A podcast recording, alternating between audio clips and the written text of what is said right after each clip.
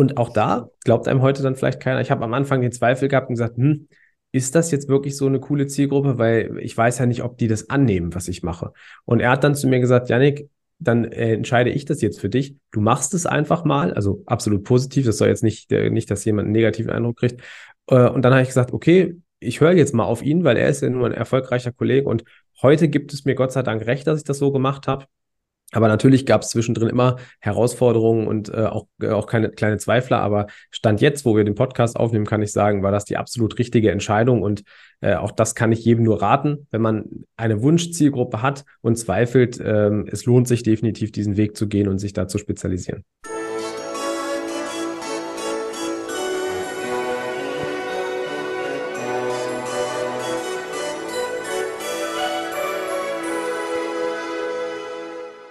Hallo und herzlich willkommen. Mein Name ist Marco Peterson und ich begrüße Sie zu einer neuen Folge des Königsmacher Podcast. Dem Podcast der Versicherungsbranche mit den Besten von heute für die Besten von morgen. Bei meinem heutigen Gast muss ich etwas ausholen. Denn als unsere ehemalige Bundeskanzlerin Angela Merkel 2013, also vor zehn Jahren, erklärte, dass das Internet für uns alle Neuland ist, wurde sie ausgedacht. Äh, was falsch war, denn auch wenn es von sich, sie es damals sicherlich nicht so gemeint hat, ist wirklich ein sehr treffender Begriff für unsere Gesellschaften der Online-Welt. Denn es ist ja tatsächlich so, dass wir als Menschheit seit Jahren vom alten analoges, Analogien nach digitales Zahn übersetzen quasi. Und wenn wir auf dem alten Kontinent klassische Sportvereine hatten oder haben immer noch, dann gibt es in digitales Zahn Clans oder Clans, was im Prinzip Online-Sportvereine sind und auch die Zielgruppe von meinem Gast. Denn er hat sich auf eben jene spezialisiert und als ob das nicht schon außergewöhnlich genug ist, nutzt er dann auch noch einen Ansatz, wo er im Prinzip Versicherungsstores in die Vereinsseiten einbindet und die Vereine somit von den Versicherungen auch noch monetär profitieren. Also ich hoffe, ich habe jetzt gerade so ungefähr richtig zusammengefasst, ob dem so ist oder nicht. Darüber spreche ich heute mit Yannick Bayer von Geldpilot24. Hallo Yannick, schön, dass du da bist. Hi Marco, äh, ja ganz herzlichen Dank für die Einladung und die erste Zustimmung würde ich schon geben. Das äh, war als Zusammenfassung so auf jeden Fall zutreffend. Ja, sehr gut. Wir sprechen noch mal ein bisschen aus, ausführlicher, wie es so läuft, ne? aber ich habe mir das ja schon mal von euch so ein bisschen erklären lassen. Dachte mir so, okay, das ist spannend, aber ja, schön, dass die Zusammenfassung funktionierte. Ähm, ich habe dir gerade schon im, im Vorgespräch gesagt, ne, wir werden heute, äh, wir reden ja nicht nur über das Geldpilot 24, was ein bisschen kompliziert ist, sondern auch noch deine Zielgruppe, die halt nicht jedem der Zuhörer wahrscheinlich so nah ist. Und da gibt's halt ab und zu ein paar Fachbegriffe, so Fachvokabular. Ich habe gerade schon von Clans gesprochen. Die, die, sind auch immer noch Clans, ne? oder heißen die jetzt allgemein Vereine? Äh, grundsätzlich ist beides richtig. Viele sind halt kein äh, klassischer Verein, also aus dem Rechtssinne. Und dann spricht man auch nur von Clan oder Clan zu Deutsch.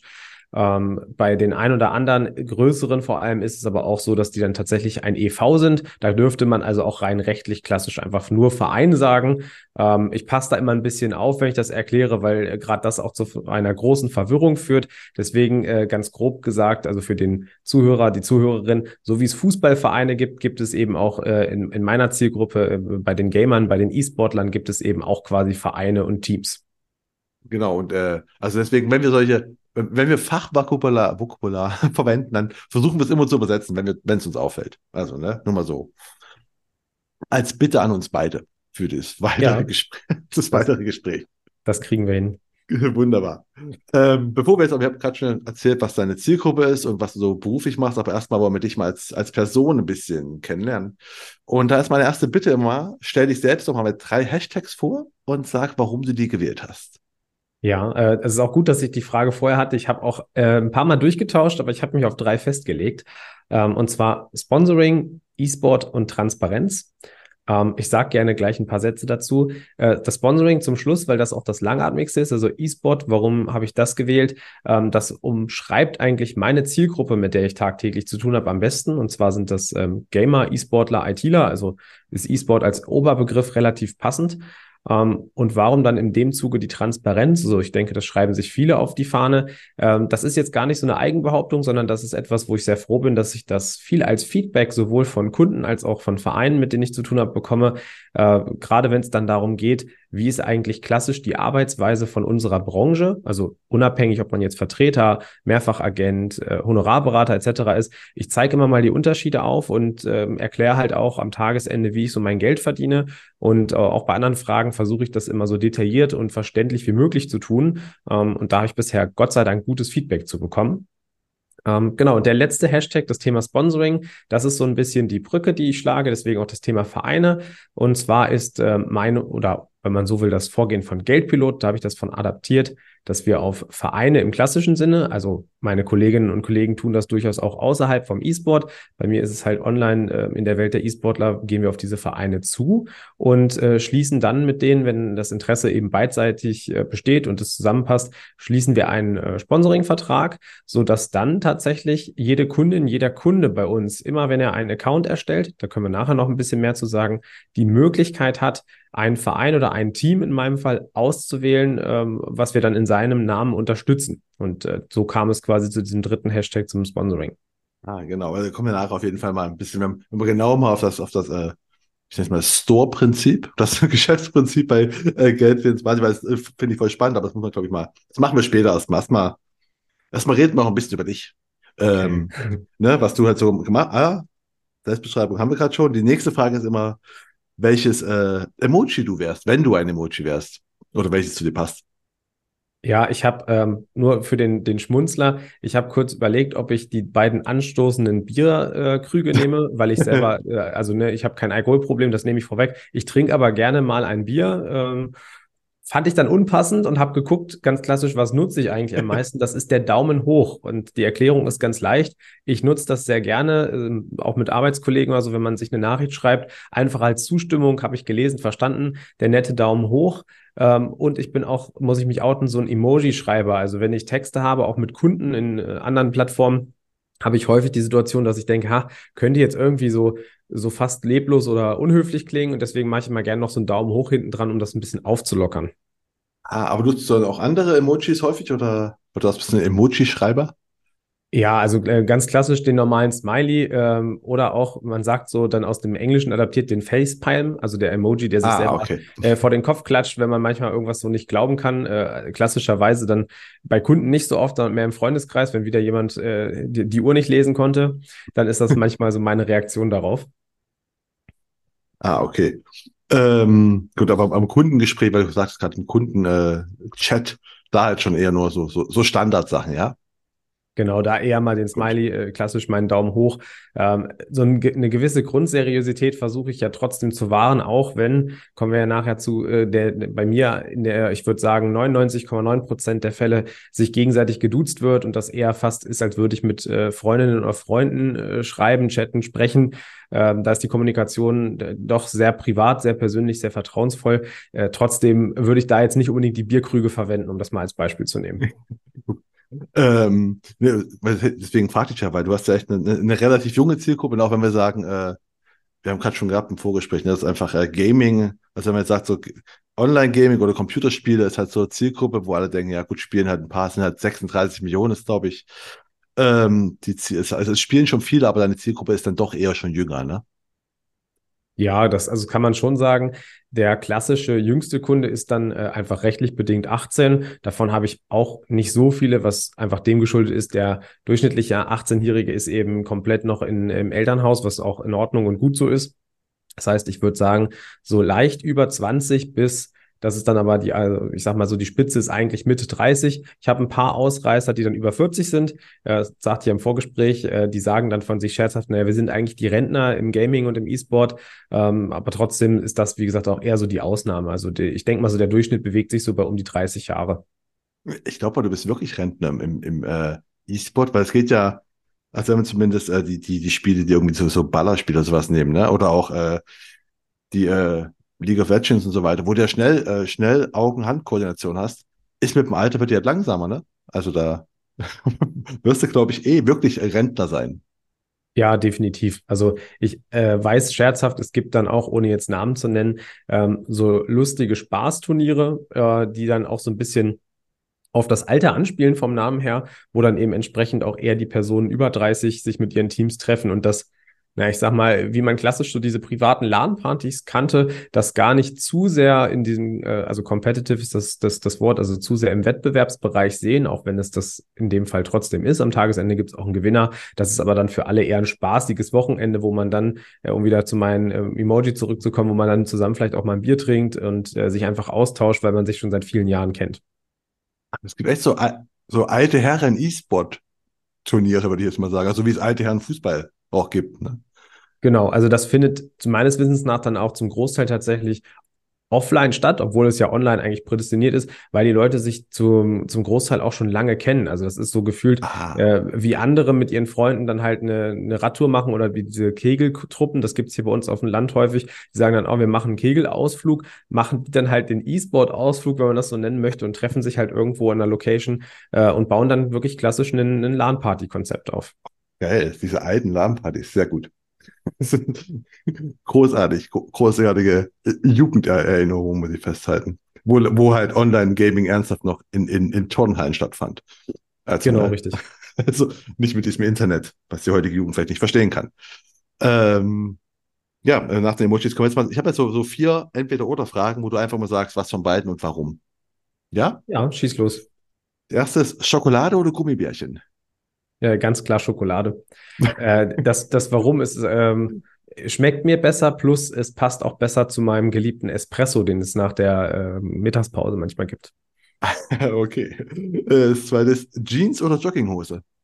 Äh, definitiv Jeans. Also für mich, äh, auch wenn ich da jetzt äh, vielleicht bei manchen meiner Zielgruppe auf Unverständnis stoßen werde, es gibt nichts Bequemeres als eine Jeanshose. Äh, die würde ich sogar teilweise der Jogginghose vorziehen. Okay. Das dritte ist, äh, du kommst gerade aus dem Sommerurlaub, wie ich ja gehört habe. Die Frage ist aber, Regen oder Schnee? Ja, ich glaube lieber Schnee. ähm, also zumindest, äh, ich wohne im Raum Hannover, das heißt, äh, hier ist der Winter jetzt äh, auch für deutsche Verhältnisse doch eher spärlich gesät und bevor man dann nass regnet, äh, freue ich mich dann über jede Schneeflocke, die vielleicht auch mal einen Tag liegen bleibt. okay.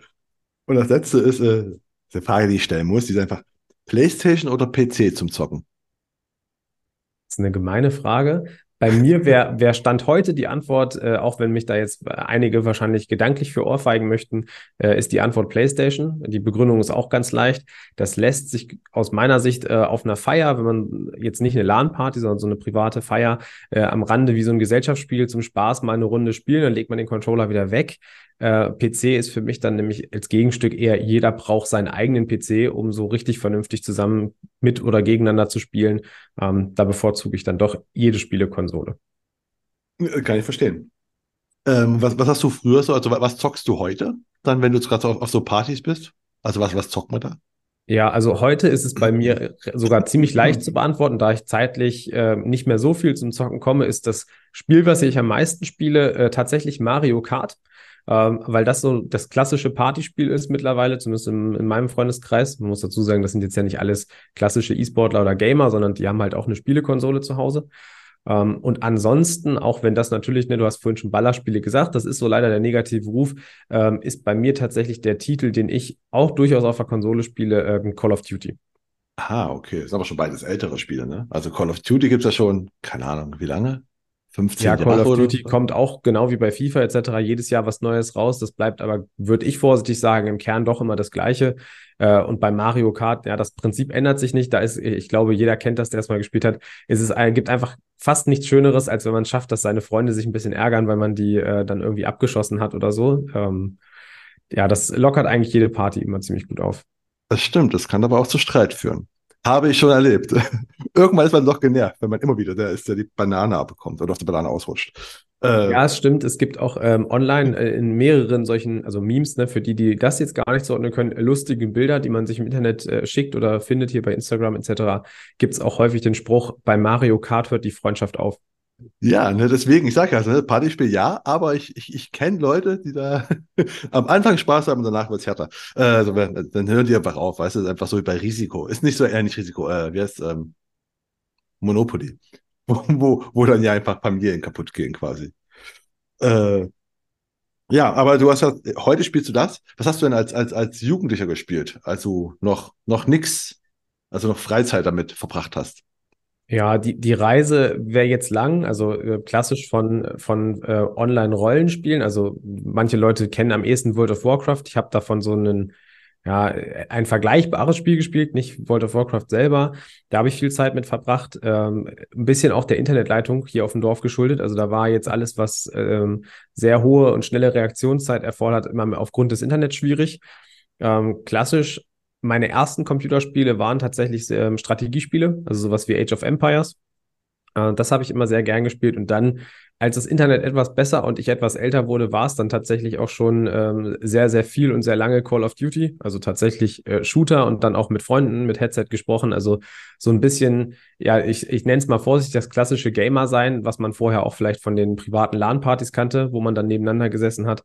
Ähm, ja, das hat sich irgendwie so bis heute ein bisschen gehalten. Und äh, war damals das Ziel, vielleicht mal E-Sportler zu werden? Weil also, es gab es ja schon, ne? Also ich meine, du bist, du hast gerade schon gesagt, du bist, du, du wirst 30, das heißt also, es gab schon E-Sportler, ne? In deiner Jugend. Genau, äh, gab es durchaus. Ich muss ehrlich gestehen, ich war nie, äh, also ich hatte nie das Ziel, dass ich gesagt habe, ich will E-Sportler werden. Ich war auch tatsächlich, glaube ich, einer der wenigen Jungs. Vielleicht war ich auch einfach nur äh, mir dessen bewusst, dass ich nicht gut genug bin. Ich wollte auch nie Profifußballer oder so werden, weil war die Einsicht relativ schnell da. Das äh, wird vermutlich bei mir nichts werden. Es war eher tatsächlich der Gedanke, deswegen, wir kommen ja da vielleicht noch zu. Ich hab, äh, war im, im Informatikbereich, ähm, dass ich studiert habe ich hatte tatsächlich wie so der ein oder andere Gamer auch immer mal so die Überlegung, auch wäre nicht sowas äh, für mich, wenn ich die Games designen und entwickeln könnte. Äh, also so ein bisschen die kreative Ader war durchaus vorhanden. Ah, genau, deswegen, das wäre die Frage nämlich, was, was wolltest du dann werden, wenn du sagst, okay, zu, du wusstest zum E-Sportler ist einfach deine Dorf-Internetleitung zu langsam. Fußball auch nicht, also war dann dein Plan Game Designer. Also, oder wäre ein Traum gewesen.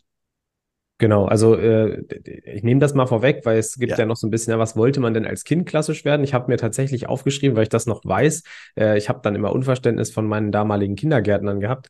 Äh, ich wollte Geheimagent werden, also wirklich Stichwort James Bond lässt grüßen, weil das habe ich nämlich mit meinem Papa früher mal geguckt. Ähm, und dann kam später, als ich ein bisschen älter wurde, bei uns äh, der erste eigene Hund ins Haus und dann wollte ich tatsächlich Tierarzt werden. Äh, ja, und dann durch das Gaming kam aber irgendwie so der Wunsch auf, wobei das jetzt nicht der, der ausschlaggebende Punkt war, ich gesagt habe, ich möchte doch irgendwie gerne mit dem PC arbeiten und ich habe dann tatsächlich Wirtschaftsinformatik studiert. Also man sieht, die, die Entwicklung bei mir war dann doch äh, vielleicht nicht ganz so klassisch wie bei dem einen oder anderen Gamer. Okay, du wolltest also Wirtschaftsinformatiker werden und hast es auch studiert, dann offensichtlich.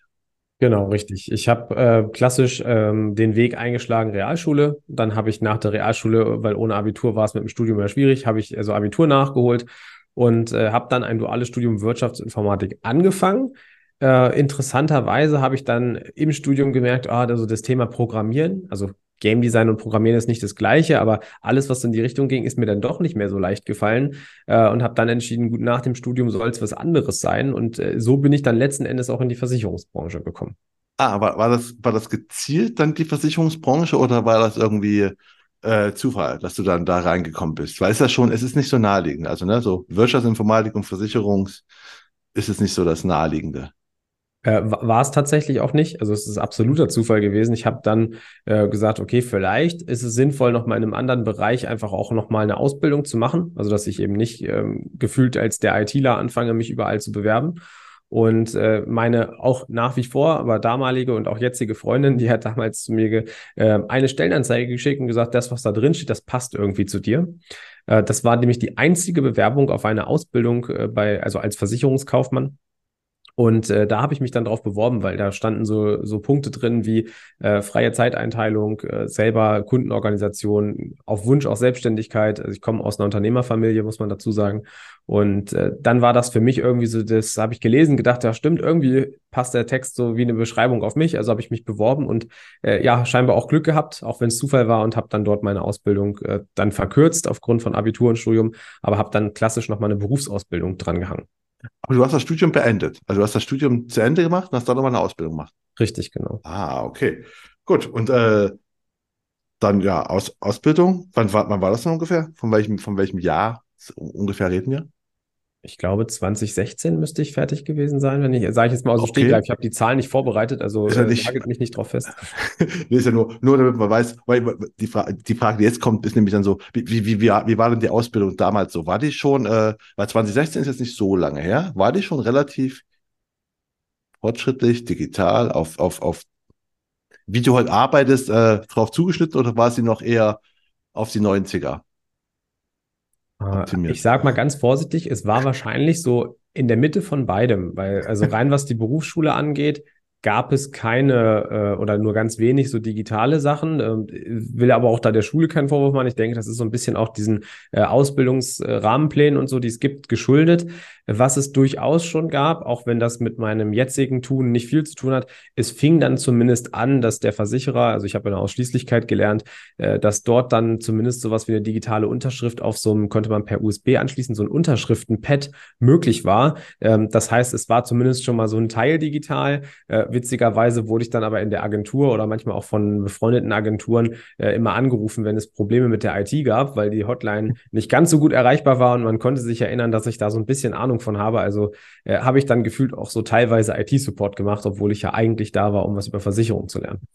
Weil das wäre nicht meine Frage gerade, weil nämlich, du kommst quasi aus, au- als ITler bist du halt sehr digital, ne? Du denkst digital. Und dann kommst du halt in eine sehr, eher noch nicht so digitale Branche rein. Und deswegen denke ich ja, hast du ja nicht irgendwie so sofort Optimierungsvorschläge gebracht deinem Chef, wo du sagst, ey, wir können doch diese Sachen hier vereinfachen oder so, oder hast du gesagt, so, das läuft schon so, lassen wir es so. Äh, Also tatsächlich ganz am Anfang äh, habe ich immer noch so ein bisschen das Traditionelle von meinen Großeltern. Lehrjahre sind keine Herrenjahre. Also hat man natürlich nicht gleich am Anfang ab Tag eins gesagt, hey, das muss aber und wieso machen wir es nicht so? Äh, ich habe aber dann doch relativ schnell, würde ich behaupten, auch angefangen. Ähm, ich denke, Landingpage ist allen ein Begriff, aber ganz grob Mhm. erstmal eine Website zum Thema. So könnte man das auch umschreiben.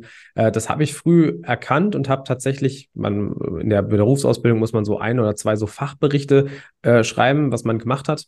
Und äh, einer davon war bei mir auch tatsächlich, also das habe ich nicht nur geschrieben, sondern ich habe es auch gemacht, äh, eine Landingpage zu bauen, äh, damals zum Thema Berufsunfähigkeit.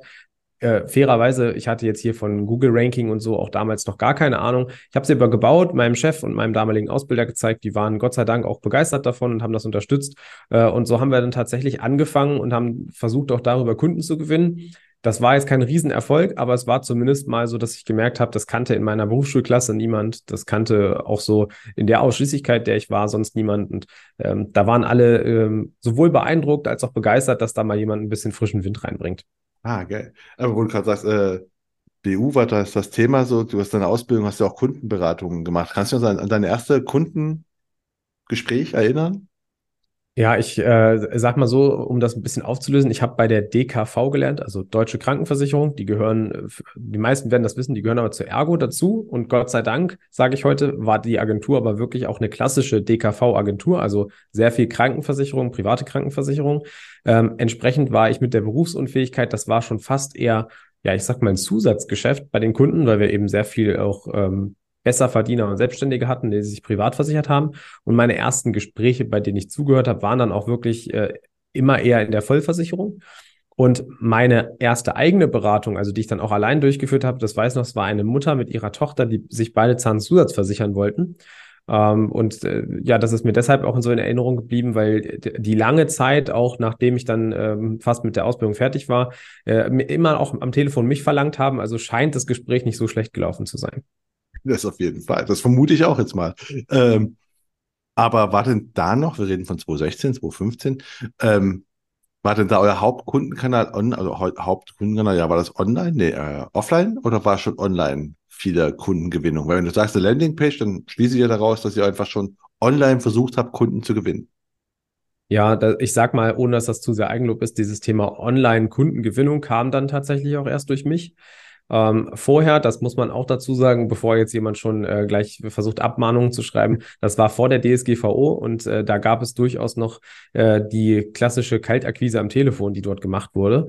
Und äh, das ist auch nicht ganz unerfolgreich. Soweit ich weiß, äh, läuft die Agentur auch heute noch gut. Also ich bin ja nicht da geblieben nach der Ausbildung.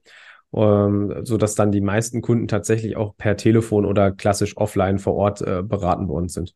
Und du hast gerade schon gesagt, du bist nicht, du bist nicht da geblieben nach der Ausbildung. Ähm, bist du direkt nach der Ausbildung gegangen? Und? Ja, richtig. Also äh? Ist, äh, ich bin dann, also von der DKV, wo ich gelernt habe, bin ich dann in die äh, tatsächlich gleich in die Selbstständigkeit, wobei heute würde ich sagen, äh, in die Handelsvertretertätigkeit, um auch diese Unterscheidung zu meinem jetzigen Tun zu haben, ähm, bin ich dann zu ARAG gegangen und habe da eine eigene Kundenregion übernommen. Äh, anders als ich es kannte, das möchte ich gleich noch mit anhängen, äh, bei der ARAG war es zumindest zu meiner Zeit so, dass wir, ich nenne das vorsichtig, Großraumbüros hatten, also schon mehrere Räume, aber wir hatten immer äh, größere Gebäude gemeinsam. Also da gibt es oder gab es zumindest seinerzeit nicht diese klassischen Agenturen, wie ich sie hier vom Land kenne, wie es auch bei der DKV war, wo der Agenturist vielleicht mit ein, zwei Mitarbeitern drin sitzt, sondern wir waren immer mehrere Berater äh, an einem Standort. Ah, okay. Und da, also du bist zur, äh, wolltest du zur ARAG, also warum bist du weg? Und war, warum zu Arak? War das einfach, äh, hat sich, haben die dich angesprochen, hast dich wegbeworben oder so?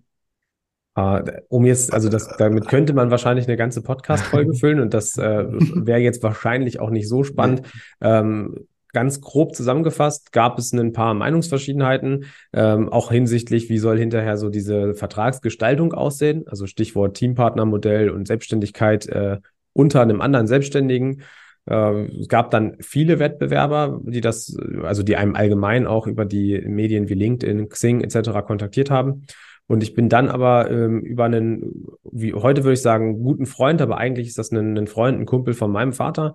Über den bin ich dann zu Arak gekommen. Äh, der hat mir damals quasi das Bewerbungsgespräch äh, besorgt, sodass ich dann, weiß ich noch, am 23.12., also ich habe ja durch Verkürzung hatte ich äh, Anfang Februar Prüfung, ich habe am 23.12. Äh, bei McDonalds, glaube ich, war das gesessen mit einem Kaffee und äh, dann stand mehr oder weniger nach dem Gespräch fest, okay, ich werde bei der ARAG anfangen.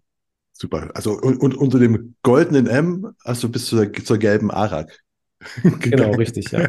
Sehr gut. Nee, weil ich habe gefragt, hätte sein können, dass du sagst, so, ah, ich wollte irgendwie äh, äh, die haben mich angesprochen oder ich wollte irgendwie das alles digitaler machen oder so, weil du gesagt hast, ne, das war eher so eine klassische Agentur. Bei der ARAG war es dann auch klassisch schon oder war das, äh, konntest du schon handeln, wie du wolltest?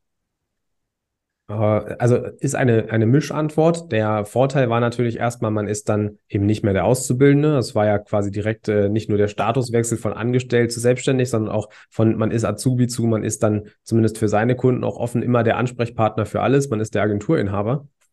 Äh, manche Sachen digital gehen, würde ich behaupten, bei den meisten Ausschließlichkeiten heute offiziell nicht. Also auch so manche Werbung und anderen Sachen sind nicht so gewünscht. Also gebt mal das Stichwort, gibt es bestimmt heute in der ein oder anderen Ausschließlichkeit noch. Das hieß damals bei der ARAG der Facebook-Führerschein, den man hätte machen sollen. Also dass man quasi eine Facebook-Seite eröffnen darf unter dem Label der ARAG. Ähm, fand ich ein bisschen zum Schmunzeln, habe ich dann auch gemacht, äh, mir angeguckt. Ehrlicherweise wundert es mich nicht, äh, dass vermutlich die wenigsten Kolleginnen und Kollegen darüber viele Kunden gewinnen. Warum? Also Warum? Also, also man ist sehr, sehr, ich sag mal vorsichtig, eingeschränkt in dem, was man machen darf, posten darf und man kriegt auch viele Sachen vorgegeben. Also bei Facebook als Beispiel gibt es ja oben so ein Banner, was ich einbauen kann. Äh, da gibt's dann von der ARAG, ich glaube, drei oder vier zur Auswahl, wo man den bitte eins von nehmen soll.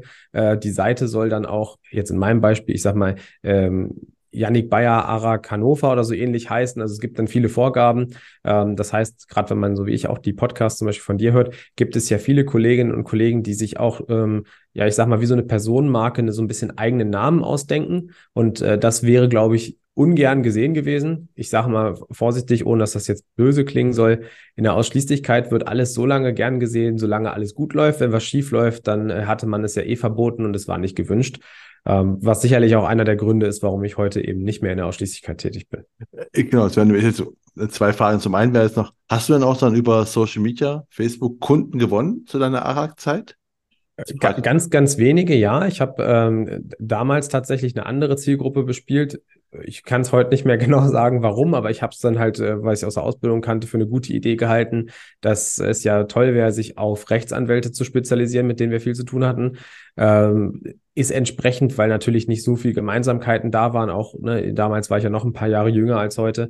Ähm, war das nicht ganz so erfolgreich. Ich habe tatsächlich, ich nenne das dann manchmal so ein bisschen äh, zur richtigen Zeit am richtigen Ort sein. Man hat halt was gepostet oder mal bei, bei Fanseiten von diesen Anwälten irgendwie durch Zufall was geliked und die hatten halt gerade den Bedarf, ihre sei es Vermögensschadenshaftlich zu wechseln oder auch ihre Kfz-Versicherung, äh, haben das gesehen, haben einem eine Nachricht geschrieben. Also so bin ich tatsächlich auch mal zu einem Kunden gekommen.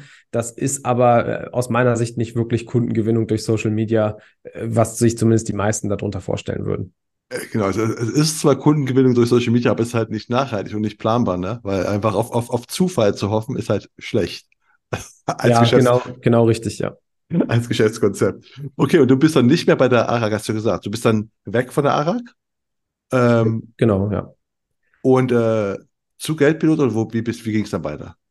Äh, also ist genau richtig. Ich bin tatsächlich nach der ARAG dann gleich zu Geldpilot. Es war äh, eigentlich, muss ich sagen, schon in der Ausbildungszeit, ne, wo das mit der Landingpage aufkam, nochmal, da bin ich sehr dankbar. Ich habe da volle Unterstützung bekommen und, und überhaupt keinen Gegenwind. Aber es war auch damals allen schon klar, das ist so eine, äh, zumindest was die Ausschließlichkeit angeht, so eine Grauzone von dem, was gewünscht ist. Und ähm, mir sagte damals äh, jemand auch aus dieser Ausschließlichkeit, und das meinte der sehr positiv, Yannick, wenn du sowas weitermachen willst, was ich, sagt er gleich dazu, absolut cool finde, dann hast du keine Chance, außer dass du nach der Ausbildung Makler wirst.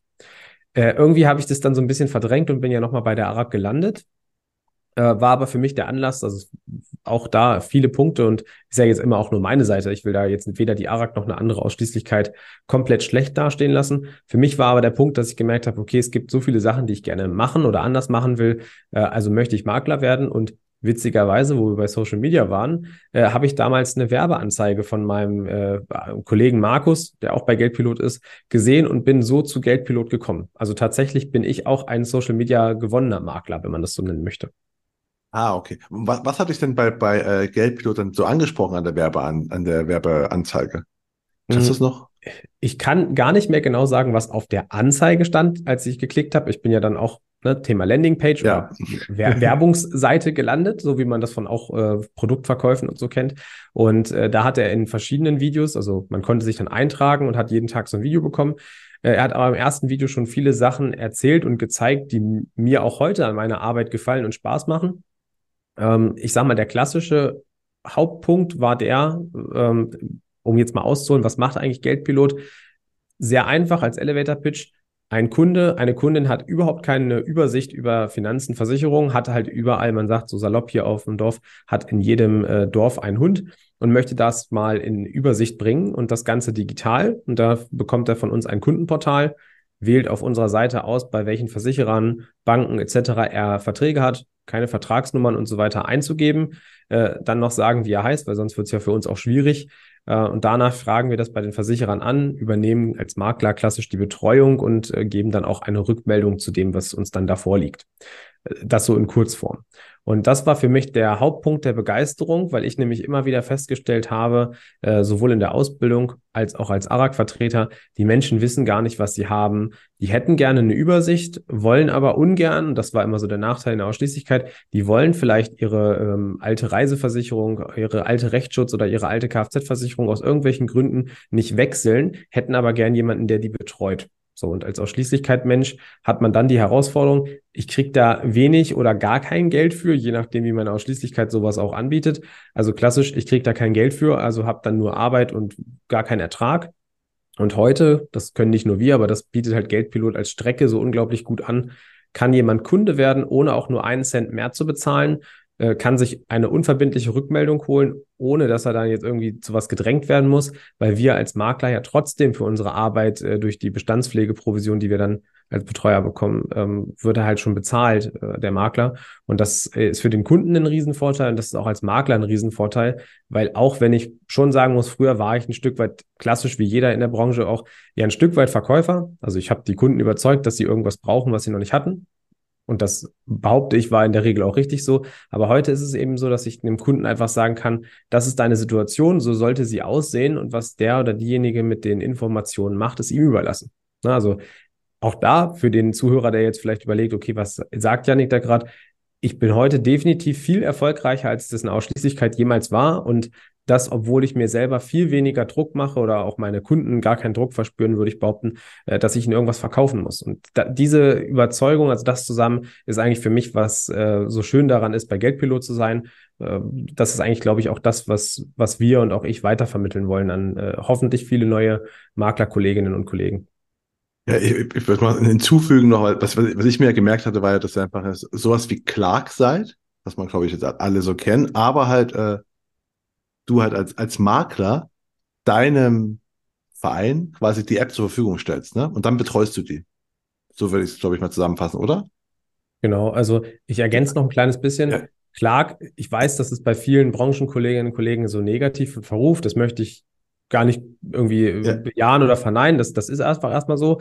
Der große Unterschied ist, bei uns wird die Kundin, der Kunde natürlich darüber aufgeklärt. Also wir übernehmen nicht einfach Verträge und dann wird das weggenommen, sondern wir erklären das transparent auch nochmal, wenn jemand einen Account eröffnet und sagen, möchtest du das, lieber Kunde? Weil dann kann es sein, wenn du einen Ansprechpartner hast, dann werden dem die Verträge äh, quasi gedanklich aus der Betreuung entnommen.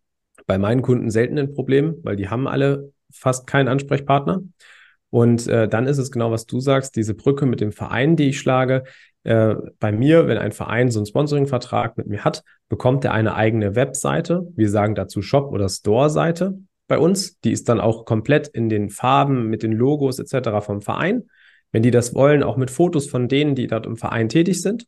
Und jede Person, in der Regel Vereinsmitglieder, die über diese Seite einen Account bei uns erstellen, unterstützen damit automatisch also von dem, was wir an Umsatz machen, geben wir quasi einfach ähm, erfolgsgemessen was weiter an diese Vereine, so dass die, ne, nochmal, der Kunde muss nicht einen Cent mehr bezahlen und die Vereine haben trotzdem Einnahmen. Und in der Regel ist es so, zumindest bei den jungen Menschen, die ich betreue, die sind auch unheimlich dankbar, dass sie dann nochmal zusätzlich eine Orientierung bekommen. Also eben nicht diese Angst haben müssen. Jetzt ruft Yannick mich dreimal die Woche an und sagt, jetzt schließ doch bitte endlich irgendwas ab, sondern die kriegen einfach einen, einen Feedback und können dann ganz in Ruhe, auch mehrere Wochen, wenn sie das wollen, darüber nachdenken. Und ich glaube, das in Kombination sorgt dafür, dass wir so erfolgreich sind.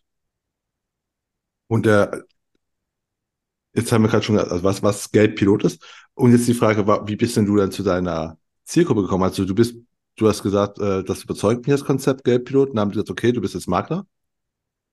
Und Richtig. dann hast, und ja, und dann?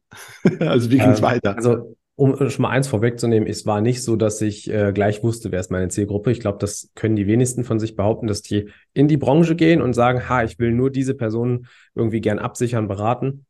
Äh, ich habe auch dann äh, den Punkt gehabt, als ich bei Geldpilot angefangen habe, da war jetzt nicht ab Tag eins meine Zielgruppe da, sondern da hatte ich auch so ein Stück weit meine Findungsphase. Und äh, auch da, das ist ja manchmal so der negative Ruf, ich habe tatsächlich heute vielleicht eine Handvoll Kunden, die ich als ARAG-Vertreter betreut habe. Das sind in der Regel übrigens auch die, die ich damals selber als ARAG-Vertreter neu gewonnen habe. Also ich habe mich bewusst dagegen entschieden, ähm, bestehende Kunden mitzunehmen, die eben nicht digital arbeiten. Also 95 bis 100 Prozent, irgendwo so dazwischen liegt die Wahrheit. Äh, meiner Kunden sehe ich nur digital. Also ich nutze Zoom für die Beratung. Und äh, dann habe ich halt gesagt, okay, ich möchte Kunden finden, die auch genau so beraten werden wollen, wie ich das selber wollen würde. Also wäre ich jetzt auf Kundenseite. Und auch da, ich hatte ja noch keine Zielgruppe, aber mit dieser Fragestellung habe ich mich dann beschäftigt und äh, Gott sei Dank für mich eine ganz wichtige Person, äh, mein Kollege Markus, der auch bei Geldpilot ist, also Markus Jungnickel, äh, der hat mit mir sehr viel Zeit und sehr viel Gespräche haben wir gemeinsam verbracht und kam dann so ein bisschen auf diese Zielgruppe, haben das zusammen ausgearbeitet und auch da glaubt einem heute dann vielleicht keiner. Ich habe am Anfang den Zweifel gehabt und gesagt, hm, ist das jetzt wirklich so eine coole Zielgruppe? Weil ich weiß ja nicht, ob die das annehmen, was ich mache. Und er hat dann zu mir gesagt, Janik, dann äh, entscheide ich das jetzt für dich. Du machst es einfach mal, also absolut positiv. Das soll jetzt nicht, äh, nicht dass jemand einen negativen Eindruck kriegt. Äh, und dann habe ich gesagt, okay, ich höre jetzt mal auf ihn, weil er ist ja nur ein erfolgreicher Kollege. Und heute gibt es mir Gott sei Dank recht, dass ich das so gemacht habe. Aber natürlich gab es zwischendrin immer Herausforderungen und äh, auch, äh, auch keine kleine Zweifler. Aber Stand jetzt, wo wir den Podcast aufnehmen, kann ich sagen, war das die absolut richtige Entscheidung. Und äh, auch das kann ich jedem nur raten, wenn man eine Wunschzielgruppe hat und zweifelt, ähm, es lohnt sich definitiv, diesen Weg zu gehen und sich da zu spezialisieren. Und wie ging, wie ging denn der weitere Weg? Also allein, also auch wenn es ist so, wenn Markus sagt so, Janik, deine Zielgruppe sind jetzt einfach E-Sportler. Das hilft, also, was hast du dann gemacht? Also, wie bist du dann bist du auf die Vereine drauf zugegangen oder wie habt ihr das gemacht? Richtig, also ganz wichtig, was, was meinte ich eigentlich damit? Für mich ist ähm, klassisch eine Entscheidung, die man trifft, enthält, also ne, sie, sie hört man oft, aber es ja. hat halt zwei Begriffe, nämlich, dass man sich auch von etwas scheidet. So, und dann habe ich gesagt, okay, ich entscheide mich jetzt, dass ich potenzielle manch andere Kunden vielleicht gar nicht bekommen werde, weil wenn die sehen, ah ja, der ist ja Experte für E-Sportler, Gamer, ITler, dann bin ich jetzt, mal salopp gesagt, als jemand, der Tischtennis spielt, vielleicht bei Yannick nicht richtig aufgehoben. So, und das, da hatte ich deshalb so ein bisschen den Zweifel, aber es war gut, dass ich das gemacht habe, weil deine Frage war eine andere. Ich habe dann geguckt, okay, wie komme ich jetzt mit E-Sportlern, Gamern, IT-Lern in Kontakt, die ich nicht schon aus dem Privaten kenne. Also ich kannte ja ITler und ich habe auch Freunde, die, ähm, ja, ob man das E-Sport nennen kann, aber die zumindest äh, so ein bisschen im äh, kompetitiven Bereich, also sie auch so Wettbewerbe spielen. Und äh, die habe ich dann auch befragt. Aber im Prinzip kam ich schnell darauf, okay, es gibt eben große Vereine und Teams in Deutschland, die so die Anlaufstelle für die Leute auch online sind.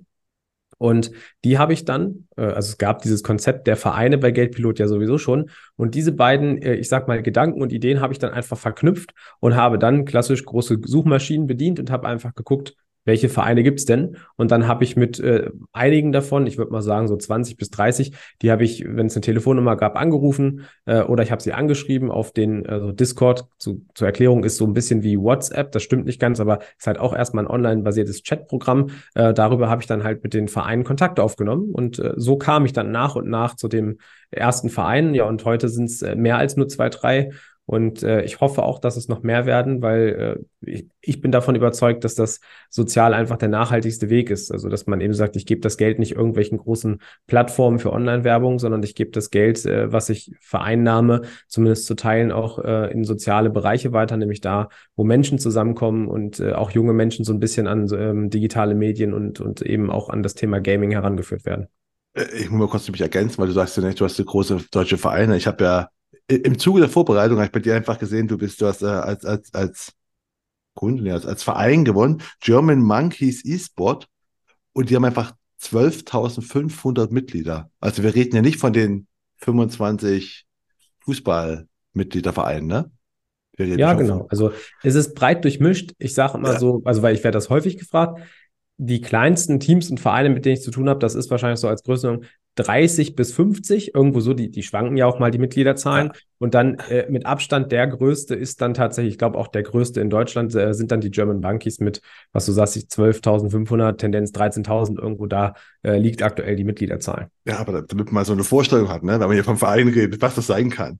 Ähm, aber ich gerade cool fand, du hast erzählt, äh, oder interessant fand, du hast gemacht, du hast einfach geschaut, was für Vereine gibt es und hast du dir auch angerufen oder, oder halt auf äh, Discord connected. Was war denn eigentlich Erfolg, erfolgsversprechend bei solchen? Also wir reden ja von E-Sport-Leuten. Ich würde jetzt denken, wahrscheinlich wäre Discord besser, bin mir aber nicht sicher, ob das stimmt. Also erstmal, warum habe ich angerufen und Discord gemacht? Äh, Impressumspflicht jetzt mal kurz gedanklich alle ausklammern. Äh, nicht alle waren dann über diese Telefonnummern, die es Impressum gab oder nicht gab, äh, die waren manchmal nicht erreichbar. Also es gab teilweise auch keine andere Möglichkeit, als zu sagen, okay, ich schreibe die jetzt bei Discord an. So, das war dann so ein bisschen auch der Muss. Ähm, ich habe das per Telefon gemacht, weil ich das einfach wertschätzender empfunden habe damals. Also, dass ich gesagt habe, ich möchte ja mit denen ins Gespräch kommen. Also selbst wenn die sagen, wir haben kein Interesse an Zusammenarbeiten, kann ja pauschal auch sein, äh, wollte ich einfach mal mit, mit Leuten aus meiner Zielgruppe quatschen. Und dann fand ich das Telefon persönlicher. Äh, tatsächlich würde ich aber sagen, war für mich Discord schon ein sehr wichtiges Vehikel, äh, was durchaus auch einen großen Teil an meinem Erfolg hat. Oder anders, würde es Discord nicht geben, dann hätte ich sicherlich auch weniger Vereine, mit denen ich zusammenarbeite. Aber du bist immer, weil ich habe auf deiner, auf deiner Seite jetzt auch gesehen, also Discord ist auch einer von den Kanälen, die du anbietest zur Kundenkommunikation, ne? Ja, genau. Also es ist gerade, wo du vorhin sagtest, junge Leute, ähm, Vielleicht liegt das tatsächlich an der Generation oder einfach am Alter. Umso älter die Leute sind, umso eher rufen die mich auch mal an. Also sowohl bestehende Kunden als auch Interessenten. Äh, und umso jünger die sind, da sind die dankbar für äh, Online-Terminbuchung, eine Discord-Nachricht äh, oder der ein oder andere schreibt dann halt auch tatsächlich noch eine E-Mail. Hätte ich auch nicht gedacht. Das sind so die Kanäle, die dann lieber genutzt werden. Ich glaube auch, weil viele Leute so ein bisschen Angst davor haben, ne, weil man ja doch immer noch der Versicherungsmakler ist äh, legt sich in der Regel aber nach dem ersten Gespräch, diese, diese Angst. Du, du bist auch, äh, du bist auch auf Twitch, du bist also ein Versicherungsmakler, der auf Twitch ist, ne? Du streamst da auch ab und zu. Ja, ich habe ähm, mir tatsächlich wenn man das jetzt Coaching nennen möchte, ich habe einen meiner ähm, aus meinem Dunstkreis klingt so negativ, also aus meiner äh, Community, also wir folgen uns gegenseitig, äh, der streamt sehr viel und, und castet auch. Also casten ist quasi das Moderieren von äh, E-Sport-Events. Äh, den habe ich neulich mal um eine halbe Stunde Zeit gebeten. Der hat mir erstmal geholfen, dass ich weiß, was ich alles einstellen und einrichten kann, weil ich komme zwar gut mit dem Digitalen klar, aber da habe ich mich dann auch in dem Fall an einen Profi gewandt, damit das, äh, man sagt dann so Setup, äh, überhaupt erstmal richtig steht, weil ja, da zu streamen ist erstmal leicht, aber man möchte ja auch einen gewissen, eine gewisse Professionalität als Auftritt haben und da feile ich im Hintergrund gerade dran, ähm, dass ich das vielleicht so. sogar noch ein bisschen mehr benutzen kann.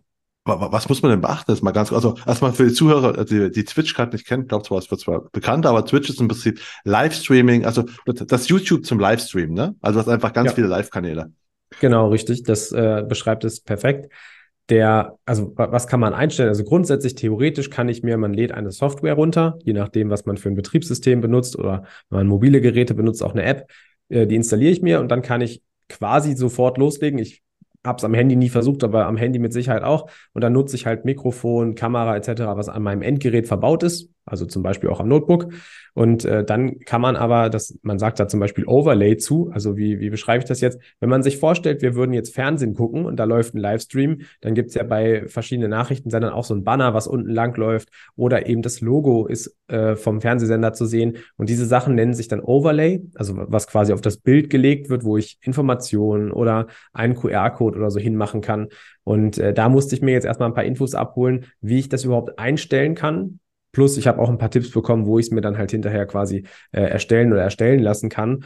Ähm, einfach damit es ein bisschen schicker auch aussieht, weil äh, das soll ja halt nicht aussehen, als würde der mit mir klassisch einen Videocall machen, wo man in, Anführungszeichen nur mich und meinen Raum sieht, sondern soll halt auch so ein bisschen für meine Zielgruppe passen, sodass man äh, irgendwie meine Botschaft oder auch klassisch mal eine Werbung einblenden kann.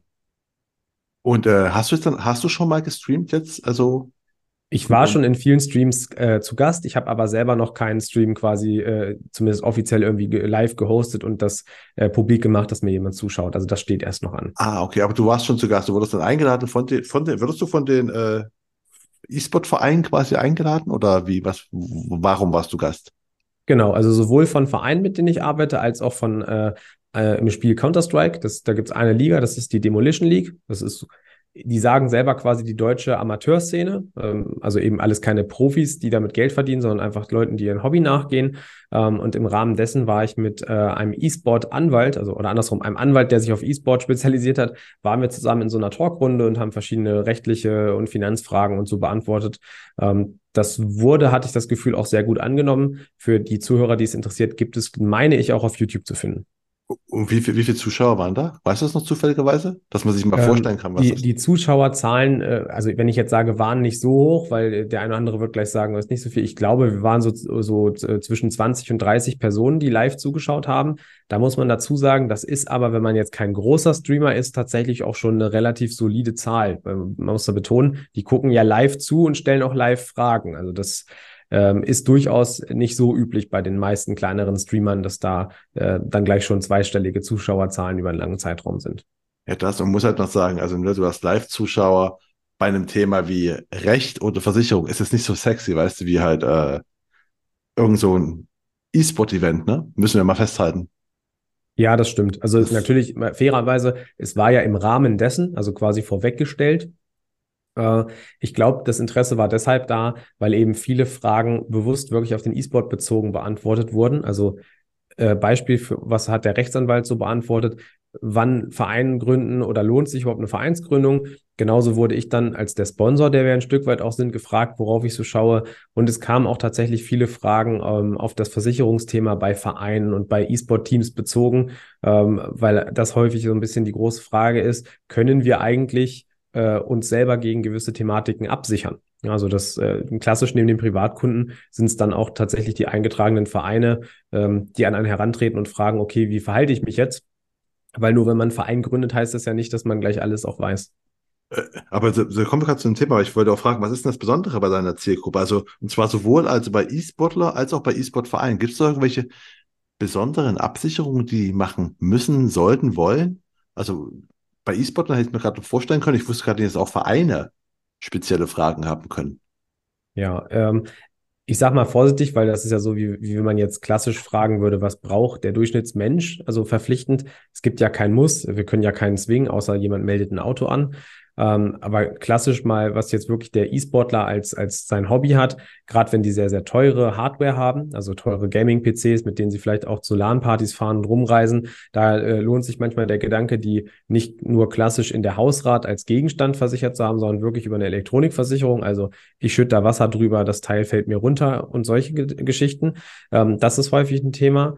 Und ansonsten bei den Vereinen, da ist es immer spannend, dass äh, gerade weil das meistens junge Vereine sind, rein vom Alter her, denen häufig nicht bewusst ist, was es auch für private Haftungsfallen gibt. Äh, plus auch wenn die Events machen. Ne? Also brauche ich eine Veranstaltungshaftpflicht oder ist zum Beispiel in der, ich sage mal vorsichtig, normalen Vereinshaftpflicht sowas auch enthalten? Das schaut man sich dann immer individuell an, je nachdem, was die auch für Veranstaltungen und Sachen äh, abhalten hatte ja im Vorgespräch gesagt, ich war jetzt am Wochenende bei einem meiner Vereine zu dem äh, Geburtstag des Vereins und genau solche Sachen, wenn dann alle da rumlaufen und auch mal äh, ein Kaltgetränk zu sich nehmen, braucht ja nur mal jemand äh, doof stürzen. Wer haftet dann? Solche Fragen sind immer die, die Punkte, die in der Beratung zu klären sind.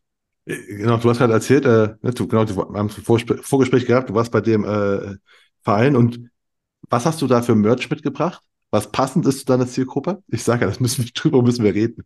Ja, äh, genau richtig. Also äh, fairerweise, die haben natürlich selber ihren eigenen Merch, den sie auch verkaufen. Und ich habe gesagt, ja, ich bringe aber irgendwie ein Gastgeschenk mit. Äh, war auch sehr gut organisiert seitens des Vereins. Also falls ihr das äh, hört, da auch nochmal vielen Dank. Und zwar habe ich online äh, im Design des Vereins ähm, habe ich Energy Drinks bedrucken lassen, also die Dosen. Und äh, dann hat jeder Teilnehmer von diesem Event äh, an seinem Sitzplatz äh, so eine Dose bekommen. Also es gab auch noch mehr, um sich zu bedienen, aber die waren schon mal vorverteilt und äh, das kam, glaube ich, grundsätzlich sehr gut an und äh, ist halt auch sehr passend. Also die meisten Gamer und E-Sportler trinken auch Energy Drinks, würde ich behaupten. Das auch, du hast selbst gesagt, ne, also es wäre halt ein T-Shirt mitzubringen oder so, wäre äh, teurer gewesen. Hätte auch nicht, ich finde, ein Energy Drink passt halt auch perfekt zu seiner Zielgruppe, ne? Also einfach so, würde ich auch mit denen sofort verbinden, als das oder, oder ein Mauspad. Weißt das wäre das zweite.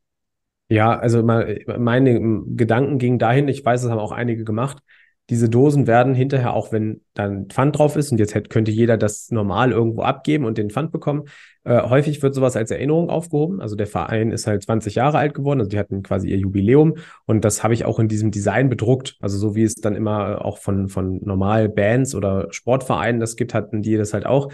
Äh, ich sag mal das Jubiläums-T-Shirt und die Jubiläumstasse und von mir gab es halt den ersten Jubiläums-Energy-Drink. Ja, und wie, wie war die Reaktion? Ich vermute positiv, oder? Ja, die meisten fanden das äh, sehr gut, sehr cool. Äh, ich habe mir natürlich nicht nehmen lassen, ich habe es dir vorhin gezeigt, mir auch eine Dose mitzunehmen. äh, findet man bei mir auch ähm, bei Instagram in den Story Highlights, habe ich das gespeichert. Ähm, einfach weil ich selber überrascht war. Ich hatte ja das fertige Druckergebnis nicht gesehen, also hatte ich jetzt hier gerade nicht erzählt. Ich habe es natürlich dorthin schicken lassen, äh, weil es bei mir mit meinem Urlaub überschnitten hat, sodass das Paket hier hätte keiner annehmen können. Ähm, von daher hat der Verein das auch für mich übernommen, das Paket entgegenzunehmen. Äh, wo du gerade Instagram sagst, wie, wie wichtig sind eigentlich Social Media Kanäle für dich, für deine Kundenkommunikation? Äh, teils, also für die Kundenkommunikation, also wenn jemand schon Kunde ist, ist es nicht mehr so wichtig, weil die folgen zwar und sehen das, also es ist für die Kundenbindung wichtig, die kommunizieren dann mit mir aber eher, ich sag mal vorsichtig, über die klassischen Wege, also Telefon, äh, E-Mail, Discord, wenn man das, Discord ist nicht so richtig klassisch, ich weiß, ähm, aber rein um einfach Bekanntheit zu haben oder um mit den Vereinen in Kontakt zu sein, beziehungsweise auch um halt verlinkt werden zu können als der Sponsor, der wir in dem Moment sind, äh, ist Social Media nahezu mit das Wichtigste an dem, dem, ja, an der ganzen Zusammenarbeit, weil über Social Media erreichen ja auch die Vereine ihre Mitglieder beziehungsweise ihre Follower. Nicht jeder ist ja Vereinsmitglied. Und ähm, dadurch spricht sich das dann so ein bisschen auch rum, beziehungsweise darüber gewinne ich äh, am Tagesende ja auch in, an Bekanntheit in meiner Zielgruppe. Und welche, welcher Kanal ist dann der wichtigste? Ist dann auch Instagram das wichtigste oder Facebook? LinkedIn? Ja, vermutlich nicht. Also ich würde behaupten, von dem, wo jetzt wirklich die meisten E-Sportler sich rumtreiben, ist es Twitter. Das musste ich selber tatsächlich auch erst lernen, weil ich hatte damals keinen und habe auch heute noch keinen privaten Twitter-Account. Also musste ich diese Plattform erst kennenlernen. Ähm, ist aber dicht gefolgt von Instagram, was ich im Verhältnis würde ich sagen auch mehr nutze, einfach äh, deshalb durch diese gerade die Story-Funktion kann man immer spontan auch einfach von sich ein kurzes quasi wie so ein Selfie-Video aufnehmen und äh, ist in den Austausch und die Kunden oder potenziellen Kunden sehen einen auch schon. Also Twitter bietet die Möglichkeit für Videos, das ist aber eher eine, eine Plattform für ganz kurze Texte. Und äh, entsprechend hat dann eine Kundin, ein Kunde noch gar keinen Eindruck, wer bin ich eigentlich. Und bei Instagram durch so ein Video, die hören meine Stimme. Wenn sie die jetzt unsympathisch finden, werden sie vielleicht nicht Kunde. Oder die sehen mich und sagen jetzt, äh, gut, der Podcast-Hörer sieht mich ja auch gerade nicht. Äh, ich bin Bartträger, das heißt, es könnte sein, dass jemand sagt, ah, Menschen mit Bart mag ich nicht, würde vielleicht auch nicht Kunde. Und das nimmt aber so viel vorweg. Und ich glaube, das ist auch der große Vorteil im Vergleich zu dem klassischen ich nenne es mal durchaus Vertrieb. Das heißt, wenn ich in der Ausschließlichkeit nicht auf der Webseite war, sondern ich gehe in so eine Agentur rein, dann weiß ich im Zweifel vorher gar nicht, wer ist jetzt gleich der oder diejenige, auf äh, den ich da treffe im Gespräch. Und das ist halt der große Vorteil bei mir. Äh, ich glaube, es gibt fast niemanden, der bei mir Kunde geworden ist, der nicht vorher schon wusste, wie ich aussehe, wie ich so rede, etc. Und äh, das erleichtert natürlich auch die Hemmschwelle, hinterher mit mir äh, im Videocall einfach zu quatschen. Spannend, dass du mit Twitter, weil es hat ja auch äh, der Versicherungsgeek, ne, Alexander Tessmann, hat ja auch gesagt, dass er einfach Twitter kennenlernen muss, weil da ganz viele E-Sportler sind. Und ich finde das, äh, hast du eine Erklärung, warum das, oder wurde dir mal gesagt, warum das so viele sich rumtreiben? Weil ich finde das komisch. Ja, das kommt, so ist es mir immer erklärt worden oder auch der Hinweis von Kunden und Vereinen gegeben worden, hey, du brauchst auch Twitter, weil das eben aus dem, also E-Sport ist ja sehr international und äh, die ganz großen Turniere, ähm, auch wenn da auch deutsche Teams mitspielen, die sind eben englischsprachig und dann kommt das viel aus dem Amerikanischen natürlich und da ist Twitter viel präsenter, als es bei uns ist. Also siehe so diese Stichworte, ne, äh, Donald Trump oder auch Elon Musk, dem ja jetzt Twitter gehört, äh, die das halt viel auch für, für ihre Kurzbotschaften für die Welt so genutzt haben oder auch nutzen nutzen. Und äh, da kam das halt her und so, dass dann die großen Teams dort auch Ankündigungen machen, wann sie spielen oder neue Spieler bekannt geben. Und äh, entsprechend haben sich dann wahrscheinlich viele erstmal privat als E-Sportler berufen gefühlt, einen Account zu machen und entsprechend sind denen dann auch die Vereine ähm, in Deutschland gefolgt und äh, das ist dann zumindest bei den meisten auch die meistgenutzte Plattform für auch deren Ankündigungen geworden. Ah, wo du gerade international, äh, Twitter international und E-Sport sagst, gibt es denn auch, also Gibt es denn internationale, äh, wie nennt es mal, Insurance Broker, die sich auf E-Sportler fokussiert haben, an denen du dich orientierst? Gibt es sowas überhaupt? Mir ist keiner bekannt, also wäre die Antwort eher nein. Ich würde aber andersrum rein als Vermutung sagen, gibt es bestimmt, weil ich habe witzigerweise die Tage gesehen, ähm, es gibt äh, zwei, ich glaube, das sind zwei Anwälte, die machen das, also auch aus dem amerikanischen Raum, ähm, auch auf E-Sport bezogen. Also so wie ich das mit einem deutschen Anwalt, der sich darauf spezialisiert hat, ähm, vor kurzem halt ein, so eine Talkrunde hatte, gibt es das auch im amerikanischen Raum. Ah, interessant. Ähm, Krass. Ich habe noch was aufgeschrieben gehabt, weil nämlich äh, auch auf dein, im, im, im, Vorbere äh, im Vor, Vor, Vorarbeit für unser Gespräch, Vorbereitung war das Wort, was ich suchte, äh, habe ich auch gesehen, und das hat mich total verwirrt. Du hast gesagt, du hast äh, Battle for Zootopia ist ein Event, was du, äh, wo du Sponsor warst oder was du ausgerichtet hast und wo ihr Geld für ein Tierheim gesammelt habt. Ja? Richtig. Wie, wieso? Also was, also ein Tierheim würde ich jetzt nicht mit E-Sport in Verbindung bringen. Ja, also ich schmunzel gerade, das sieht man jetzt natürlich nicht, ähm, weil witzigerweise, wir waren eben bei Twitter und äh, jede, also jeder E-Sport-Verein, man sagt dann auch E-Sport-Orga, je nach Rechtsform sind das ja manchmal keine Vereine, also eine Organisation von, von Spielern und Teams, die haben meistens ein Maskottchen. Also ein Logo hat ja so auch eine Firma heutzutage, die meisten haben aber äh, einen, äh, oder haben häufig ein Tier als Logo. Und äh, dadurch, dass ich dann Twitter am Anfang genutzt habe und äh, habe ja auch mit Vereinen schon gearbeitet, wovon viele so ein Logo haben, ähm, gehört es im E-Sport fast zum guten Ton, dass man sich manchmal auch so lustige Seitenhiebe gibt. Also als Beispiel, welches denn das bessere Tier oder äh, als Beispiel Tier XY würde das andere Tier ja im Kampf, äh, auch wenn das jetzt eher negativ behaftet ist, das meinen die scherzhaft, würden die das ja fertig machen und so weiter äh, da kam das dann halt von mir, dass ich das aufgegriffen habe mit diesen E-Sport-Orgas und habe gesagt, Mensch, jetzt sind wir ja schon so viele, die ein Tier als Logo haben, dann müssten wir ja irgendwann mal das Zoo-Turnier machen. Also meine Anspielung, ne? viele Tiere sind halt im Zoo. Das hat dann ein Jahr gedauert, das hatten die aber aufgegriffen und im Hintergrund geplant. Und dann wurde ich gefragt, Mensch, Janik, du bist ja von den meisten von uns sowieso schon mit ein Vereinssponsor und äh, hättest du nicht Lust, das mit uns zu organisieren? Und da habe ich natürlich sofort zugesagt. Äh, und dann, warum war es jetzt das Tierheim Hannover? Es stand halt schnell fest, es soll irgendwie an eine Organisation für Tiere gehen. Und äh, dadurch, dass wir wollten erst abstimmen lassen, also wer gewinnt, äh, kann dann aussuchen, wo es hingeht, ist aber dann in unserer Ideenfindung äh, dahingehend gekommen, dass wir gesagt haben, im Idealfall soll jede Person, die diesem Turnier zuguckt, weil das war ein Spendenturnier, also wo jeder, der bei Twitch dann wieder zuschaut, äh, auch Geld spenden konnte, soll sehen, wo das Geld landet. Also haben wir verschiedene Tierheime angefragt. Ich habe vorhin vorweggenommen, ich komme aus dem Raum Hannover äh, also, und so bin ich beim Tierheim Hannover dann auch letzten Endes gelandet, weil die haben zugestimmt, dass ich dort Videoaufnahmen machen durfte und habe so ein bisschen durch das Tierheim geführt in so einem Video, was es dazu gibt, damit eben jede Spenderin und jeder Spender auch sieht, wo landet eigentlich hinterher mein Euro. Also wir haben ganz bewusst gesagt, wir haben eine Plattform ausgewählt, die keine Gebühren dafür erhebt, also dass das wirklich zu 100 Prozent dort ankommt. Ähm, und so kam es dann hinterher, das war so ein bisschen die Namensfindung, weil wir dieses Zoo noch drin hatten. Ähm, und Zootopia ist, wenn man den Film Zoomania kennt, das ist eigentlich nur der englische Begriff. Und so haben wir das dann so ein bisschen adaptiert mit so einem äh, darauf angelehnten Logo, ähm, dass es einfach unterhaltsam bleibt und auch um E-Sport geht, aber dass das Geld eben dem Tierschutz zugutekommt. Ach so, ich, ich dachte, Zootopia ist vielleicht ein Spiel. Offensichtlich nicht. Also gut, damit wissen wir, wie viel Ahnung ich von aktuellen Spielen habe. Ich weiß, dass Diablo 4 rausgekommen ist. Das ist mein aktueller Stand. Ähm, ja, aber was habt ihr dann gespielt bei dem? Ähm, also ich, ich, selber war tatsächlich auch nur in Anführungszeichen Zuschauer, ähm, aber gespielt wurde Counter-Strike. ah, ähm, okay. Ist, glaube ich, auch ein relativ bekannter Titel für die Zuhörer, die jetzt nicht so Gamer sind. Auch das ist äh, für den einen oder anderen vielleicht negativ behaftet, aber auch das ist ein äh, tatsächlich äh, klasse Strategie-Shooter. Also ähm, ist jetzt nicht nur Autorennen. Das stimmt, aber es ist vor allem, glaube ich, ist der, der älteste Shooter mit, oder? Das ist einfach, ich habe es Ende der 90er gespielt, weiß ich. Also es gibt es immer noch und ist immer noch sehr beliebt, was ich interessant also ich, finde. Ich kann dazu sagen, ich habe auf der äh, Vereinsfeier, wo ich am Wochenende war, habe ich gelernt, dass es äh, Teilnehmer dieser Feier gab, die haben Counter-Strike schon gespielt. Äh, da konnte ich noch nicht mal einen Computer bedienen und das lag nicht an meiner Dummheit, sondern an meinem Alter. das vermute ich. Wie gesagt, also ich habe ich muss mal gucken, ich habe irgendwo noch Bilder davon, weil Ende der 90er haben wir das aber. Da, aber da kam es halt raus, ne, muss man auch sagen. Aber äh, spannend. Jetzt wird es einfach genutzt, um Tiere, äh, um Tierschutz zu unterstützen. Wie, wie viel Geld habt ihr zusammengesammelt?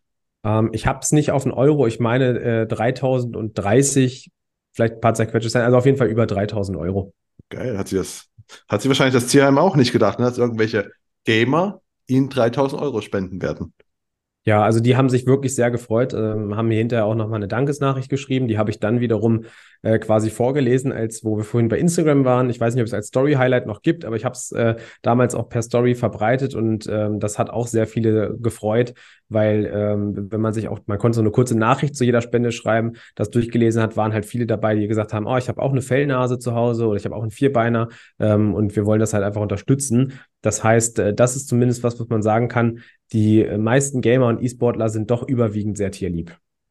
Aber es sind auch schon äh, überwiegend männlich, oder? Ja, das ist immer wieder so ein Diskussionspunkt, weil natürlich es gibt sehr, sehr viele ähm, auch Frauen, die sogar bewusst versuchen, Vereine und auch Mannschaften zu machen. Es gibt auch Ligen, die dann quasi nur, in Anführungszeichen, das soll jetzt nicht abwertend klingen, die dann äh, wie beim Frauenfußball weiblichen E-Sport äh, betreiben und fördern. Ähm, das heißt, die Tendenz ist da, glaube ich, auch zunehmend. Grundsätzlich ist äh, meine Überzeugung, ich habe keine Statistik, aber schon so, dass es ein männerdominiertes Hobby ist. Ah, gut, weil es wäre gerade, hätte nur überlegt, ob es mein, mein, mein, mein in mir wohnendes Vorteil noch ist. Und man sagt so, wenn du auf LAN-Partys warst, so, sind immer, es sind einfach echt so 99 Prozent nur Männer da gewesen. Und das hätte ich auch als E-Sport haupt primär mit, mit Männern in Verbindung gebracht. Aber gut, als wandelt, wandelt sich da, weil es ja auch, was wir vorhin sagten, es, es spielen einfach 38 Millionen Deutsche. Und ich glaube, auch in jungen Generationen ist es auch relativ geschlechtsun unwichtig, was man, wer spielt. Ja, ich finde, also das ist, wenn man da jetzt nach meiner Meinung fragt, der Riesenvorteil, den E-Sport bietet. Man hat ähm, anders als vielleicht in manch anderen Sportarten weder Vor- noch Nachteile, dadurch, welches Geschlecht man hat oder wie, wie körperlich gut oder schlecht man ähm, quasi genetisch gesegnet wurde, sondern es kommt halt wirklich auf dem Skill in diesem Spiel an. Und äh, da behaupte ich, das weiß ich, dass es so ist. Ich wurde zumindest beim Mario Kart Turnier am Wochenende, äh, wurde mir das gezeigt, dass es sehr viele äh, Vertreter der weiblichen Gattung gibt, die definitiv besser Mario Kart spielen als ich, äh, weil so gut habe ich dann im Verhältnis doch nicht abgeschnitten. Okay, jetzt sind wir fast schon zum Ende. Ich wollte doch gerade nicht Jetzt aber eine ganz gute Überleitung, weil ich wollte noch gerade fragen, was du denn so, so, so, so große Learnings über deine Zielgruppe, wo du einfach gemerkt hast, also ich, ich frage immer so nach größten Fehler, die man gemacht hat oder Fehler, die man gemacht hat beim Bezug auf seine eigene Strategie, äh, aber Fehler so negativ konnotiert. Deswegen so, was war denn so die größte, ja, das größte Learning, wo du einfach irgendwas gemacht hast und dachtest, okay, funktioniert, funktioniert gar nicht? Ja, sehr gute, sehr gute Frage. Also was tatsächlich äh, ich mal ausprobiert habe, ähm, gar nicht auf den E-Sport bezogen, sondern grundsätzlich ähm, als, als Tätigkeit, als, als Makler und auch als Vermittler grundsätzlich. Ähm, es gibt ja immer wieder das Thema, oh, lohnt sich ähm, Influencer-Marketing? Da habe ich ein paar Sachen ausprobiert, die haben sich für mich wirklich nicht gelohnt. Also rein finanziell gesprochen, kann bei jedem anders sein, aber das würde ich nicht empfehlen. Äh, was für mich das größte Learning war, was gut funktioniert hat, ist einfach diese offene Kommunikation. Also ich nenne das mal salopp, diese Sichtbarkeit, nämlich ganz klar zu sagen, ich habe hier meinen Wunschkunden, den ich benenne und ähm, dass heute zum Beispiel auch gemeinsam mit den Vereinen so kommuniziert wird, weil das nehmen die Leute, zumindest ist mein Eindruck, sehr dankend an. Ich verstelle mich da nicht und erzähle denen, ich äh, spiele jeden Tag zehn Stunden selber, was ich nicht tue. Ähm, ich ähm, sage auch offen, wenn ich etwas nicht weiß und ich glaube, dieses sich so zu positionieren, dass man einfach, ne, mein Hashtag transparent ist, ich glaube, das ähm, ist eigentlich mein, mein größter Erfolg, dass ich genauso bin, wie ich mich im Internet darstelle. Also wenn man mich privat trifft, dann bin ich auch genauso, wie ich äh, online in meinen Stories bin. Das ist gut. Ich bin auch gerade noch, du hast Influencer-Marketing gemacht. Also du hast quasi Influencer dafür bezahlt, dass sie für dich werben oder wie genau muss ich mir das vorstellen? Also gibt es da, als wenn jetzt mal jemand, das ist glaube ich der erste Makler, mit dem ich rede, der sowas gemacht hat. Wie muss ich mir das vorstellen? Gibt es da irgendwie eine Influencer-Agentur, an die du rangetreten bist oder hast du gedacht, Gamer XY ist, äh, ist gut vernetzt, dem gebe ich Geld oder wie läuft das? Ja, ähm, ich habe das, möchte noch, noch mit einschieben, äh, gar nicht unbedingt in der Zielgruppe Gamer gemacht. Also es war noch in oh. dieser Findungsphase. Ähm, das waren verschiedene Zielgruppen. Ich habe zwar ein bisschen ge ähm, geschaut, was die machen. Äh, ich habe die zum Großteil einfach tatsächlich angeschrieben, also auf ihrer jeweiligen Plattform. Ähm, Instagram ist leicht, da kann man eine Direktnachricht schreiben. Ähm, klassisch gibt es ja noch die Plattform TikTok. Da ist das mit Direktnachrichten nicht so einfach möglich. Also habe ich, äh, gerade wenn die ein bisschen größer waren, ähm, die wie so ein Impressum mit Kontaktdaten, da habe ich sie halt drüber kontaktiert. Äh, ich habe aber auch so eine, ich würde das mal vorsichtig Agentur nennen, die das anbieten, ähm, genutzt und habe dann verschiedene Kooperationsarten gehabt. Also manchmal, dass die einfach nur eine Story machen ähm, und erklären, was ich eigentlich so mache oder wer Yannick ist. Wieder andere haben auch mal nur ein Bild gepostet und gesagt, hier, guckt euch das mal an. Äh, ja, das, die Ergebnisse waren durchmischt, aber ich kann das dazu sagen, jeder Hörer, jede Hörerin, die sich damit befasst hat, wird auch sofort sagen, ähm, dieses Influencer-Marketing, das ist ja ein sehr breit gefächertes Thema, das ist in der Regel nicht gerade für 10 Euro zu haben. Und ähm, entsprechend müsste man da dann schon ein relativ großes Ergebnis hinten raus haben an neuen Kunden etc., dass sich das lohnt. Da hat es sich zumindest bei mir nicht gelohnt. Ähm, anders sieht das aus, wenn man wirklich überzeugte Personen hat. Also das gibt es bei uns als Geldpilot klassisch, dass wir, wenn man die, also das sind jetzt nicht Leute, die durch Instagram groß geworden sind, aber die halt durch ihre Tätigkeit, also der Robbie Clemens zum Beispiel als, als Worldrunner, der einfach in, in seiner Nische ähm, durch seine Art und Weise bekannt ist, das funktioniert sehr gut, weil der war erst Kunde, war davon überzeugt und hat dann gesagt, ja, ich möchte das für euch machen. Und äh, das ist aus meiner Sicht der deutlich bessere Weg. Das funktioniert bei uns dann hingegen wieder sehr gut. Ah, okay. Gut, jetzt sind wir schon, ja, sag, wir sind fast am Ende. Das war nochmal ein, ein netter, interessanter Zwischeneinschub. Jetzt haben wir ein bisschen was über Influencer-Marketing noch gelernt. Ähm, genau, also zum Ende sage ich immer, dann habe ich immer so, so drei Fragen. Bei dir habe ich vorab gesagt, habe ich, hab ich vier. vier Abschlussfragen. Ähm, aber die erste ist, äh, was war denn der beste Tipp, den du von deiner, äh, den du am Anfang deiner Karriere bekommen hast, den du immer noch verwendest oder ja, nutzt? Mhm. Ich habe, äh, da habe ich tatsächlich zwei Antworten, weil das erste ja. ganz am Anfang, also Anfangszeit meine ich jetzt auch die Ausbildung. Ähm, ich habe das runtergebrochen. Stellt euch selber die Frage, was will der Kunde oder andersrum, würdest du jetzt auf dem Stuhl des Kunden sitzen? Was wären jetzt deine Fragen? Äh, das hat mir sehr viel geholfen, ähm, auch um so bei den ersten Terminen, die ich gemacht habe, so ein bisschen meine eigene Nervosität zu verlieren. Ähm, und der zweite Tipp, äh, quasi jetzt als Anfang als Makler, also wo ich dann aus der Ausschließlichkeit gegangen bin, äh, der Fokus tatsächlich auf eine Zielgruppe. Also sich festzulegen, ähm, so, so blöd sich es anhört, das war für mich der, wenn man es Tipp nennen kann, der beste Tipp, die beste Entscheidung. Das würde ich jedem so raten.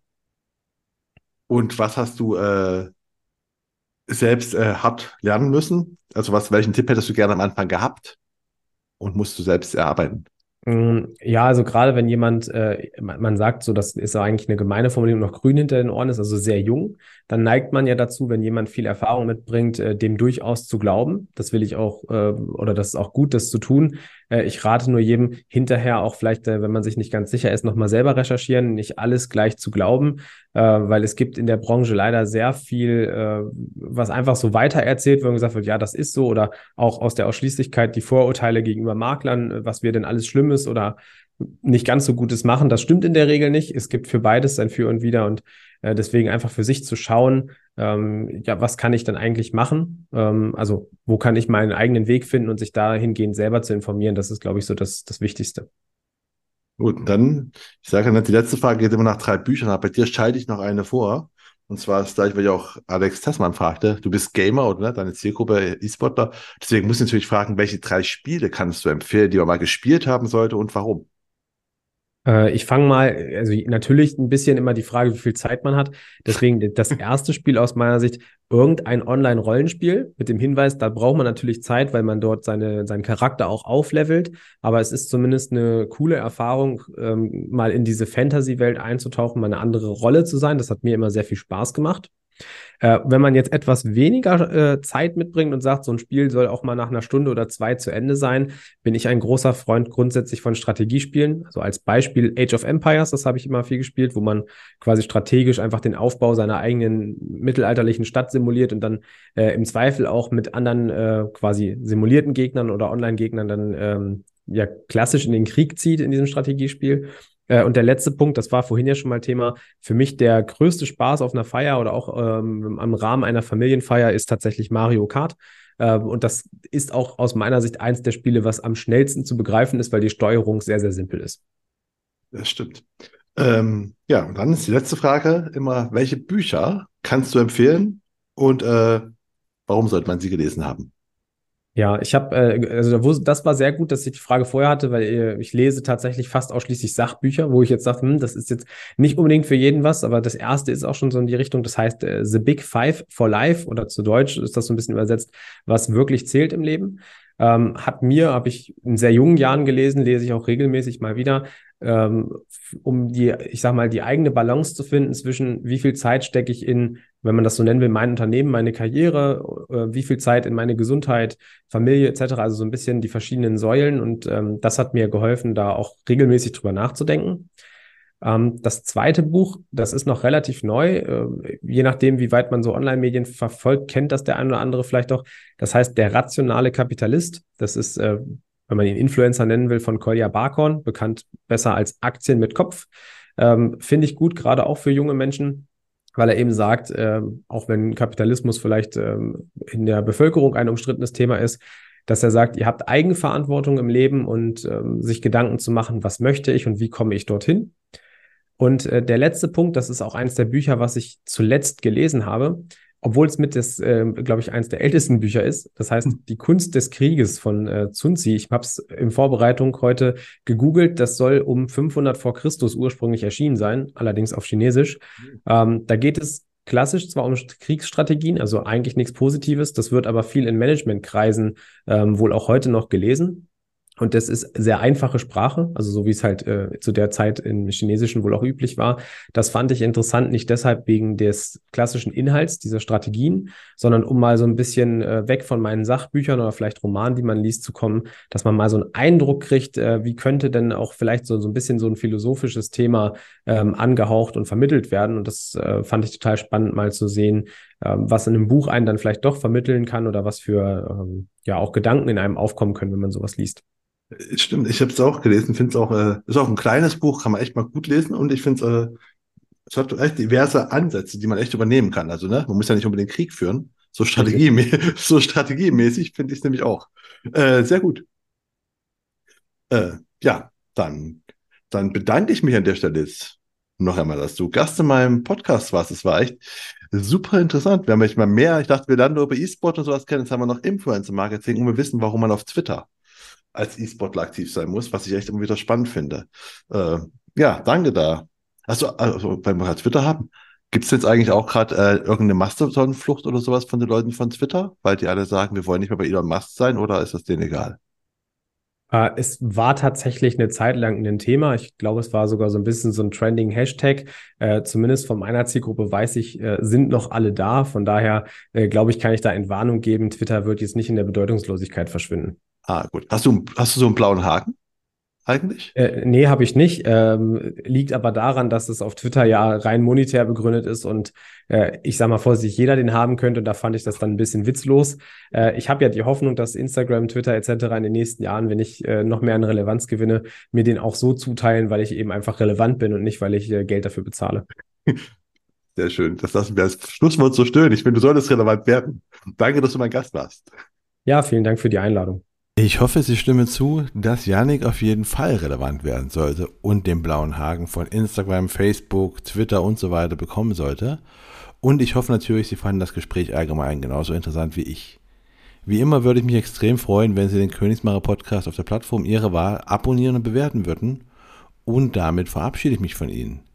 Das war die Königsmacher Folge mit Yannick Bayer.